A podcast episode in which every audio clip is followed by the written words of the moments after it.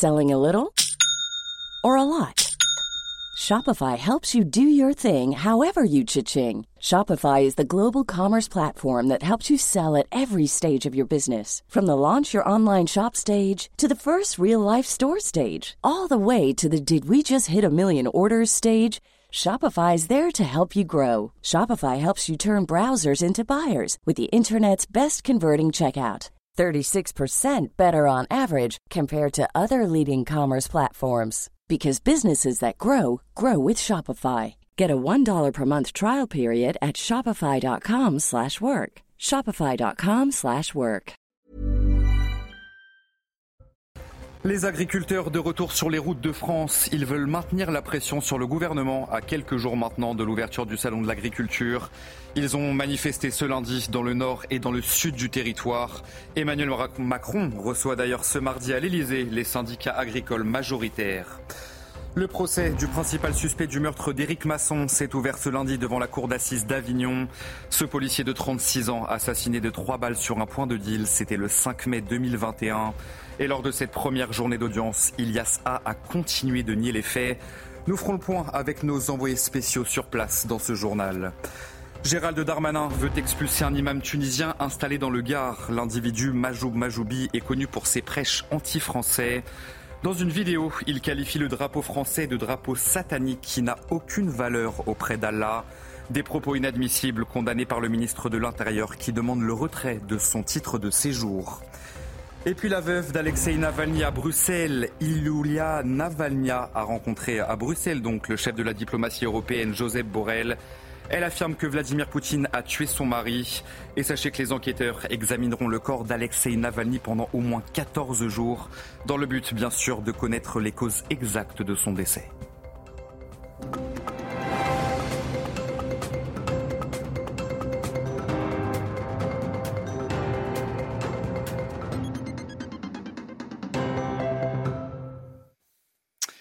Bonsoir à tous, très heureux de vous retrouver sur CNews pour l'édition de la nuit. Les agriculteurs maintiennent donc la pression sur le gouvernement. À quelques jours de l'ouverture du Salon de l'agriculture à Paris, ils ont donc manifesté ce lundi. C'était le cas à Dunkerque, dans la Marne ou encore à Marseille pour bien sûr manifester leur mécontentement. Sachez qu'Emmanuel Macron reçoit ce mardi à l'Elysée les syndicats agricoles majoritaires, Michael Dos Santos.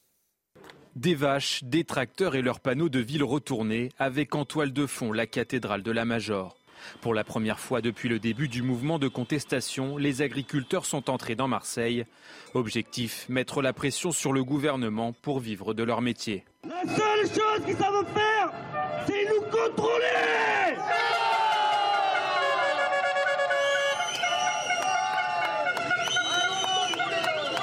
Nous emmerder Plusieurs opérations coup de poing ont été menées contre des bâtiments publics. Ici, le rideau de fer de la direction régionale de l'environnement cède sous le poids d'une benne remplie de foin. Quelques minutes plus tard, un agriculteur est visé par un cendrier du haut de l'immeuble. On va s'occuper de toi Tu vas être viré C'est une honte Finalement, sans conséquences majeures.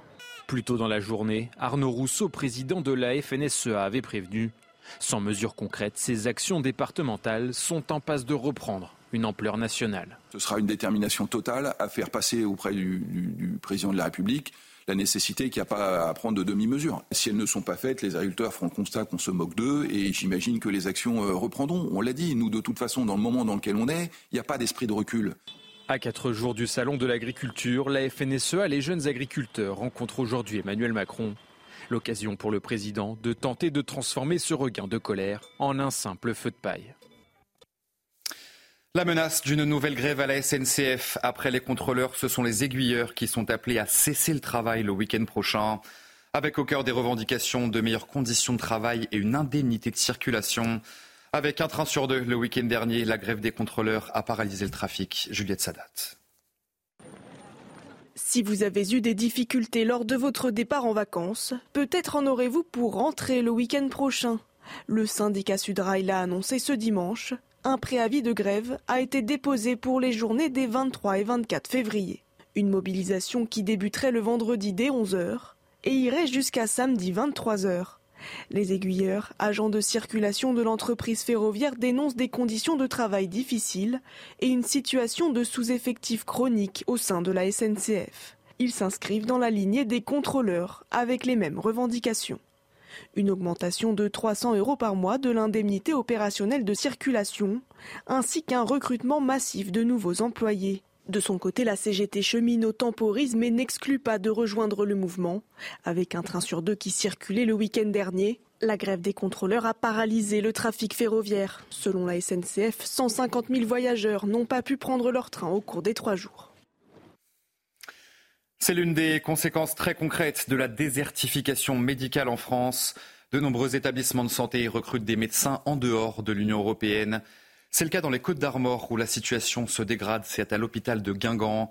L'établissement a d'ailleurs reçu vendredi dernier la visite de l'ambassadeur de Cuba. On voit tout ça avec Sarah Varney. Des médecins cubains pourraient venir renforcer les équipes de cet hôpital de Guingamp, confronté depuis plusieurs mois à un manque de personnel. Vendredi, l'ambassadeur cubain a fait le déplacement et affirmé que des médecins pouvaient arriver en Bretagne d'ici quelques mois.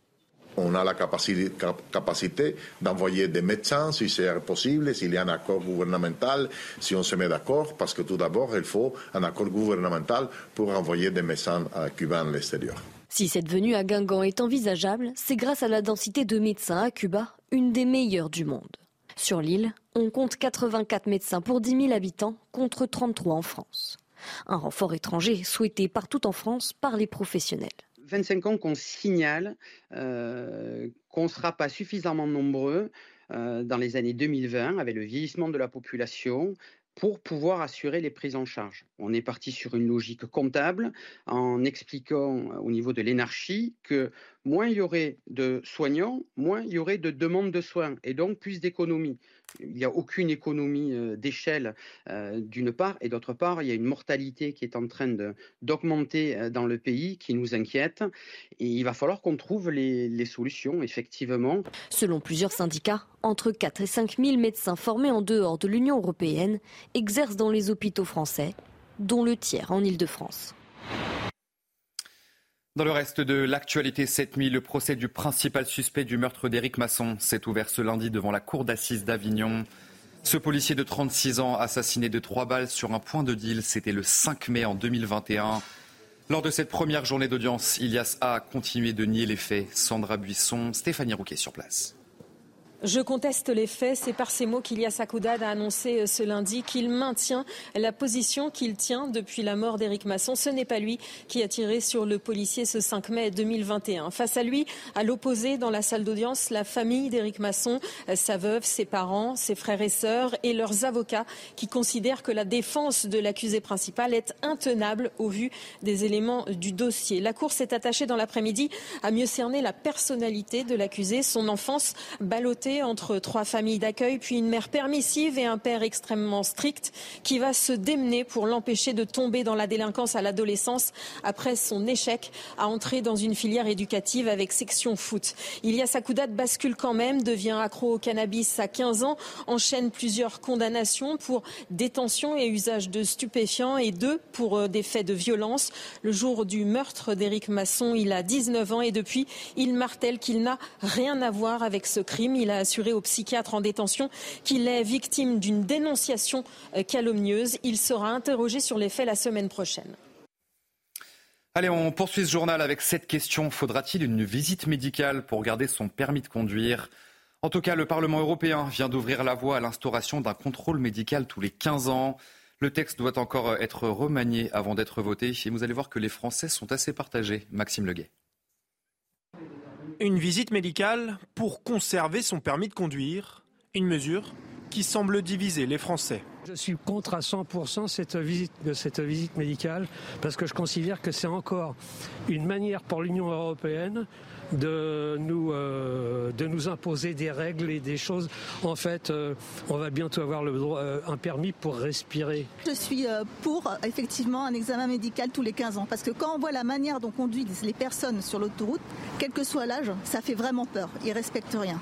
J'ai toujours eu mon permis depuis 18 ans et je vois pas pourquoi je changerais de Un permis qui serait renouvelé tous les 15 ans avec des examens médicaux comportant au moins un test de vue Objectif diviser par deux le nombre de morts sur les routes. Un projet de loi jugé contre-productif par l'association 40 millions d'automobilistes. Je voudrais rappeler à tous ceux qui nous regardent là en ce moment que la population la moins accidentogène, la moins responsable d'accidents sur les routes actuellement, Hmm. Ce sont les seniors. Des tests médicaux pour renouveler l'obtention du permis de conduire existent déjà dans certains pays européens. Cette disposition vise à harmoniser la législation européenne. Allez, un tout autre sujet dans ce journal à Bagnols-sur-Cèze dans le Gard. Un imam tunisien est dans le viseur du ministère de l'Intérieur, accusé d'avoir tenu des propos anti-français lors de prêches. Le mis en cause a notamment qualifié le drapeau tricolore de satanique. Gérald Darmanin a donc demandé le retrait de son titre de séjour. Augustin Donadieu et Corentin Brio. Accusé de propos anti-français lors de prêches, On n'aura plus tous ces drapeaux tricolores qui nous gangrènent, qui nous font mal à la tête, qui n'ont aucune valeur auprès d'Allah. La seule valeur qu'ils ont, c'est une valeur satanique. cet imam tunisien est dans le viseur du ministre de l'Intérieur. Majoub Majoubi, imam de Bagnols-sur-Cèze dans le Gard et vice-président du conseil départemental du culte musulman, devrait perdre son titre de séjour. C'est en tout cas ce qu'a demandé Gérald Darmanin sur le réseau social X. J'ai demandé le retrait de son titre de séjour en vue de son expulsion du territoire. Aucun appel à la haine ne restera sans réponse. Avant son prêche anti-français, dans lequel il se positionne clairement contre le drapeau tricolore et contre les gouvernements dont il prédit la chute, l'imam Majoub Majoubi avait déjà été signalé pour des infractions financières en lien avec la gestion de la mosquée de Bagnols-sur-Cèze en décembre dernier. Ce sont des propos inadmissibles, délirants et dangereux vu euh, l'impact que cela pourrait avoir sur euh, une jeunesse déjà vulnérable. C'est ce type de discours qui nourrit euh, ce que j'appelle le séparatisme mental, qui aboutit à un séparatisme sociétal vers euh, peut-être un séparatisme violent. Depuis le 1er janvier 2024, les imams détachés envoyés par un pays étranger ne sont plus acceptés en France. Ils étaient, selon le ministère de l'Intérieur, 301 à prêcher sur le territoire, 30 venant du Maroc, 120 d'Algérie et 151 de Turquie. L'imam mis en cause a accordé une interview à nos confrères de Midi Libre et il s'est défendu. Regardez ce qu'il a déclaré. En employant l'adjectif tricolore, j'ai pu faire croire que j'insultais le drapeau français. Je comprends que ça ait pu choquer. C'est un lapsus. Fin de citation. On en vient à cette question. Dans ce journal, faut-il expulser de France sans recours possible les imams étrangers qui tiennent des prêches anti-français? Eh bien, la réponse est oui. Pour plus de 9 Français sur 10, c'est le résultat de notre dernier sondage CSA pour CNews, Europe 1 et le JDD. Vous le voyez donc à l'antenne, 92% des personnes interrogées ont répondu oui et 7% ont répondu non. Actualité internationale. À présent, les enquêteurs examineront le corps d'Alexei Navalny pendant au moins 14 jours. Affirmation ce lundi du porte-parole de l'opposant au Kremlin. Alexei Navalny est décédé vendredi dernier, vous le savez, dans une prison russe. Et ce lundi, sa veuve Yulia Navalnaya a rencontré à Bruxelles le chef de la diplomatie européenne, Joseph Borrell, qui a d'ailleurs affirmé que Vladimir Poutine devra rendre des comptes. On voit tout ça avec ce sujet de Corentin Brio. Yulia Navalnaya contre Vladimir Poutine. La veuve d'Alexei Navalny, mort en prison ce vendredi, a accusé via une vidéo publiée sur les réseaux sociaux le président russe. Elle le désigne comme le responsable de la mort de son mari. Il y a trois jours, Vladimir Poutine a tué mon mari, Alexei Navalny. Poutine a tué le père de mes enfants. Poutine m'a enlevé ce que j'avais de plus cher. Pour le troisième jour consécutif, l'accès à la dépouille de celui qui était considéré comme l'ennemi numéro un de Vladimir Poutine est toujours refusé à ses proches. L'équipe d'Alexei Navalny accuse les autorités russes de mensonges, comme l'explique la porte-parole de l'opposant. Tôt ce matin, la mère et les avocats de Navalny sont arrivés à la morgue. Ils n'ont pas été autorisés à entrer. L'un des avocats a été littéralement poussé dehors lorsqu'on a demandé si le corps d'Alexei était là. Le personnel n'a pas répondu à la question.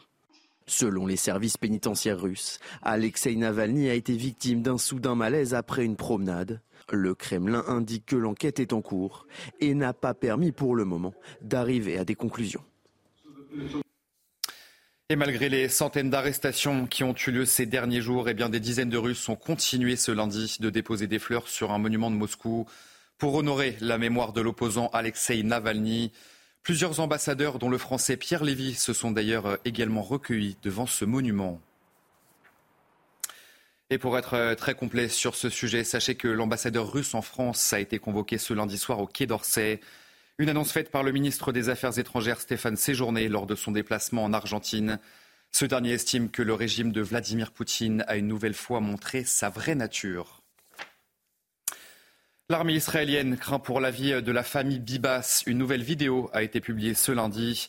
Elle provient d'une caméra de rue à Khan Younes, dans le sud de la bande de Gaza, où l'on aperçoit donc cette famille. Une mère et deux enfants, dont un bébé capturé, ont été capturés le 7 octobre dernier par les terroristes du Hamas. Kfir Bibas, plus jeune otage israélien, avait neuf mois lorsqu'il a été arraché de son lit à Nir Oz.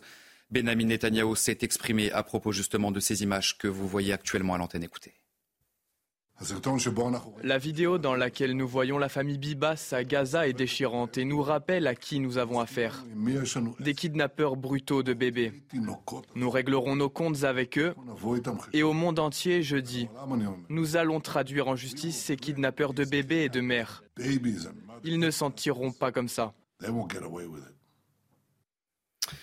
Et enfin, Israël menace de poursuivre son offensive à Gaza pendant le ramadan. C'est en tout cas ce qu'a annoncé Benny Gantz, membre du cabinet de guerre du Premier ministre israélien Benjamin Netanyahou. Tzal met en garde contre une offensive sur Rafah si les otages israéliens ne sont pas libérés d'ici le 10 mars, date qui marque donc le début du ramadan Corentin Brio. Un nouvel avertissement de la part d'Israël. Si les otages israéliens détenus à Gaza ne sont pas libérés d'ici le début du ramadan, l'armée continuera son offensive sur Rafah c'est ce qu'a déclaré Benny Gantz, membre du cabinet de guerre de Benjamin Netanyahou. Le monde doit savoir et les dirigeants du Hamas doivent savoir que si d'ici au ramadan les otages ne sont pas à la maison, les combats continueront partout, y compris dans la région de Rafah. Une menace qui plane au-dessus des presque 1,5 million et demi de personnes entassées dans la ville de Rafah, qui se trouve à la frontière fermée de l'Égypte. La majorité des déplacés vivent dans des conditions très dures, comme l'explique Sigrid Kag, coordinatrice de l'aide humanitaire et de la reconstruction à Gaza. Les conséquences potentielles d'une telle opération à l'heure actuelle seraient désastreuses. Plus d'un million de personnes sont entassées à Rafah, qui n'est pas prévu pour un million de personnes. Dans les abris, dans des sortes de constructions aléatoires recouvertes de bâches en plastique, les conditions sanitaires sont très préoccupantes. Face à la pression diplomatique et internationale, le Premier ministre israélien Benjamin Netanyahou a affirmé que l'armée israélienne assurerait un passage sécurisé aux civils en cas d'assaut sur la ville de Rafah. Vous restez avec nous sur CNews, votre journal des sports, dans un instant. Et on commence ce journal des sports avec du football et le départ de Gennaro Gattuso. Ce lundi, l'entraîneur italien de l'Olympique de Marseille et l'Olympique de Marseille ont décidé de mettre fin à leur collaboration. La défaite contre Brest ce dimanche aura été celle de trop pour le champion du monde 2006. Gattuso arrivé en septembre dernier, qui déjà le club après seulement 24 matchs passés sur le banc. Et pour le remplacer, Marseille pense à Jean-Louis Gasset. On voit toutes ces informations avec Etienne Coutret. Regardez. Dans un club comme ça, tu es obligé de vivre malheureusement au jour le jour, parce que tu le sais comme moi, il y a beaucoup de pression, il y a beaucoup d'attentes. C'est une déclaration quelque peu prémonitoire. En à peine cinq mois, Gennaro Gattuso n'a pas comblé les attentes des dirigeants olympiens. Pourtant, samedi encore, le coach italien semblait avoir les faveurs du conseiller de Pablo Longoria. Moi, très honnêtement, j'aimerais faire un projet sur euh, 3-4 ans avec un entraîneur comme Gennaro Gattuso. Mais après une nouvelle défaite à Brest ce week-end, le président de l'OM a dit stop. Après 24 matchs dirigés, Gattuso quitte Marseille avec un bilan très mitigé. 9 victoires, 7 défaites, 8 nuls. Assumersi le responsabilità, chiedere scusa a tutti i tifosi, chiedere scusa a questa maglia. Primo responsabile di questa barca sono io. Les Marseillais n'ont gagné qu'un match sur leurs 8 joués en 2024. Ils sont 9e de Ligue 1, 16 points de moins que la saison passée après autant de journées. Arrivé fin septembre en pleine crise marseillaise pour remplacer Marcelino démissionnaire, Gattuso rejoint la longue liste des entraîneurs olympiens remerciés. Il devrait être remplacé par Jean-Louis Gasset. L'ancien sélectionneur de la Côte d'Ivoire serait sur le banc dès jeudi pour le barrage retour de la Ligue Europa. On poursuit avec de la Ligue des Champions. Ce mardi, l'Inter Milan affronte l'Atlético de Madrid pour le match aller des huitièmes de finale. La rencontre est d'ailleurs à suivre dès 21h sur Canal Plus Foot. Les Nerazzurri, finalistes l'an passé, veulent de nouveau briller, bien sûr, sur la scène européenne. On va écouter Marcus Thuram, l'attaquant de l'Inter Milan, juste avant ce match. Ça va être un, grand match de foot et un, beau match de foot face à une très belle équipe de, de l'Atlético. On connaît leurs leur forces, on les voit en, championnat et c'est des joueurs qu'on connaît, donc ça va être un grand match. Je pense que chaque joueur à l'Inter euh, se sent important et important. Je pense que jouer avec ce maillot, c'est une pression, une pression positive. Et demain, on a à cœur de faire un grand match devant nos supporters. J'essaie vraiment de rester très concentré sur le prochain match et pas de regarder ce que j'ai fait avant. Donc euh, le prochain match, c'est demain face à l'Atlético et on est tous concentrés pour, pour ce match. Allez, on termine ce journal des sports avec Kylian Mbappé. D'après le journal Marca, eh bien, le capitaine de l'équipe de France serait tombé d'accord avec le Real Madrid. Toujours selon le quotidien espagnol, Mbappé s'engagerait pour cinq années chez les Méringues. La star française est plus proche que jamais donc de réaliser son rêve d'enfant et de rejoindre la Maison Blanche. Écoutez justement à ce sujet Pablo Paolo, qui est journaliste au quotidien Marca. Ça fait deux semaines qu'il a trouvé déjà un accord avec le Real Madrid et cinq ans de contrat. Vous avez les détails sur l'info et sur le site de marca.com. Cinq ans de, de contrat. Et le salaire, euh, on n'a pas confirmation. On parle de entre 15 et 20 millions nets. Bien évidemment qu'il y aura de bonus. Allez, vous euh, restez bien avec nous sur CNews. On se retrouve dans un instant pour un prochain journal. Les agriculteurs sont donc de retour sur les routes de France. Ils veulent maintenir la pression sur le gouvernement. À quelques jours maintenant de l'ouverture du Salon de l'agriculture, ils ont manifesté ce lundi dans le nord et dans le sud du territoire. Sachez qu'Emmanuel Macron reçoit ce mardi à l'Elysée les syndicats agricoles majoritaires. On parle donc de cette actualité dans un instant dans notre prochaine édition. Bonne nuit à tous et à tout de suite sur CNews. Retrouvez tous nos programmes et plus sur cnews.fr. Selling a little or a lot? Shopify helps you do your thing however you cha-ching. Shopify is the global commerce platform that helps you sell at every stage of your business. From the launch your online shop stage to the first real life store stage, all the way to the did we just hit a million orders stage. Shopify is there to help you grow. Shopify helps you turn browsers into buyers with the internet's best converting checkout. 36% better on average compared to other leading commerce platforms because businesses that grow grow with Shopify. Get a $1 per month trial period at Shopify.com slash work. shopify.com/work.